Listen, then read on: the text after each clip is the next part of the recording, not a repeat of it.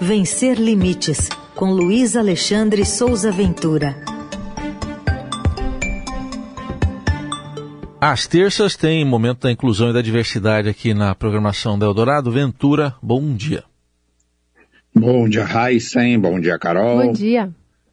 Bom dia, ouvintes. Bom dia, equipe.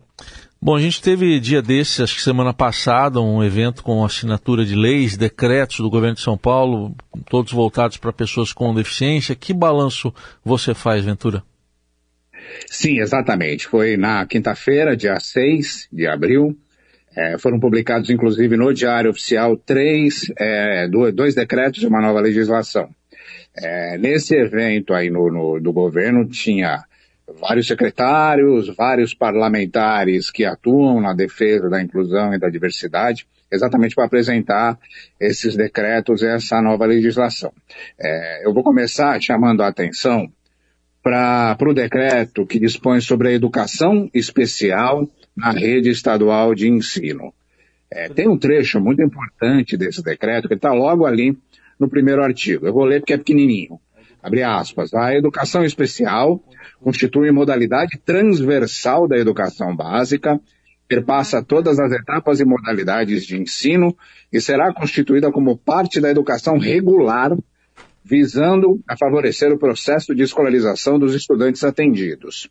E aí, ainda desse decreto, logo na sequência, é, no primeiro artigo, no, no primeiro item do segundo artigo, esse decreto estabelece que, para assegurar o acesso à educação básica aos estudantes da rede estadual é, da educação especial, o Estado de São Paulo tem que dar ênfase ao direito à matrícula em classes comuns do ensino regular da educação básica em qualquer modalidade de ensino. Isso é muitíssimo importante.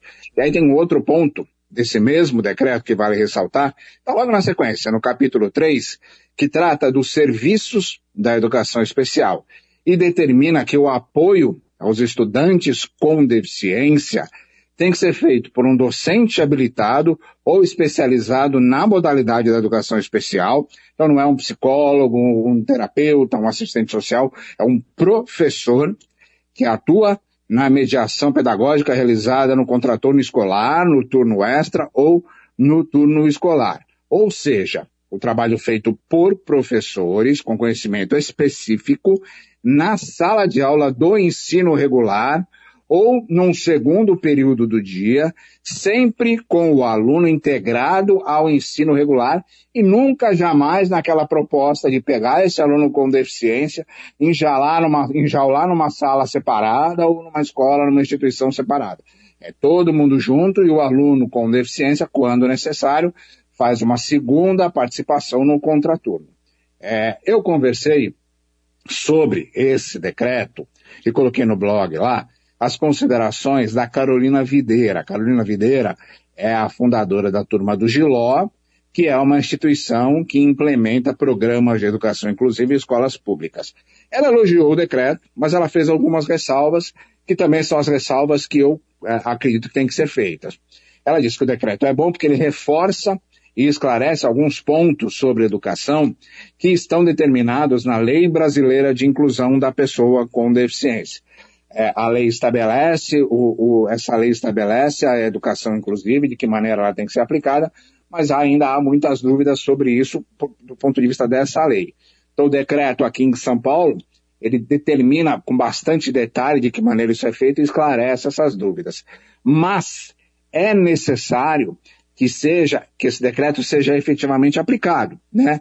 Que ele se transforme numa uma prática do dia a dia das escolas. E Outro ponto muito importante e essencial é que essa ordem, esse decreto, ele também seja aplicado nas escolas particulares, porque isso não está especificado no texto do decreto. E as escolas particulares, elas sempre tentam não participar dos programas de inclusão e colocam essa responsabilidade sempre no ombro específico do poder público. Então precisa ter é, essa ordem também nas escolas particulares. Outro decreto que foi publicado trata do Plano Estadual Integrado para Pessoas com Transtorno do Espectro do Autismo, que é um projeto que vai ser implementado no governo do estado, que tem uma sequência enorme de informações, é, que está lá, eu coloquei o link no blog, é que a gente tem que aguardar para ver como é que vai funcionar.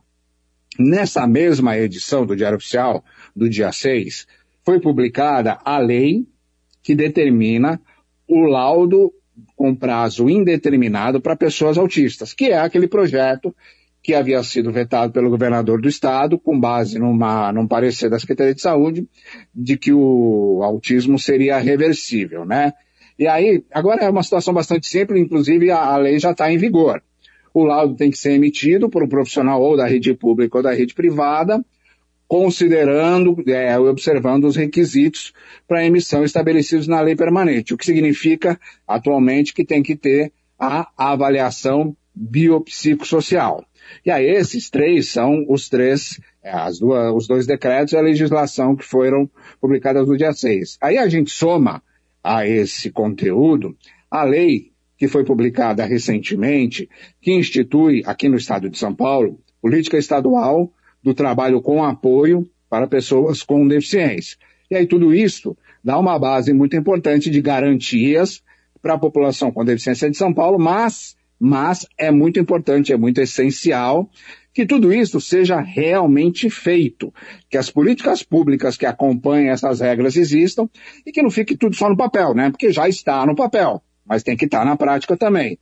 É porque senão, caso contrário, a gente vai repetir situações, como a gente já falou aqui, da Isabelle, Isabelle Quedas Gadelho, que é aquela enfermeira autista, foi aprovada no concurso para trabalhar no Instituto de Infectologia Emílio Ribas, foi considerada inapta para a função após ser submetida a duas perícias, porque a Isabelle foi novamente é, reprovada, considerada inapta para o trabalho lá depois da segunda perícia que foi feita na semana passada.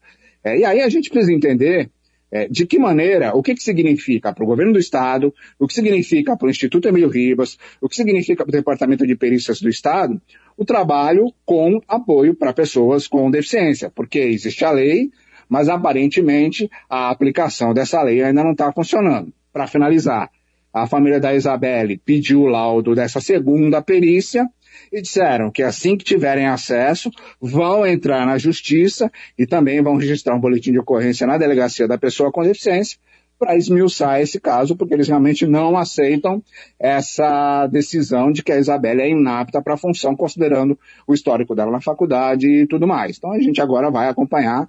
E são essas leis, essas legislações, eu repito, é, na prática tem que funcionar, porque está tudo no papel. Este foi o Luiz Alexandre Souza Ventura, com o Vencer Limites desta terça, mas diariamente tem atualização também lá no portal do Estadão. Ventura, obrigado e até semana que vem. Um abraço para todo mundo.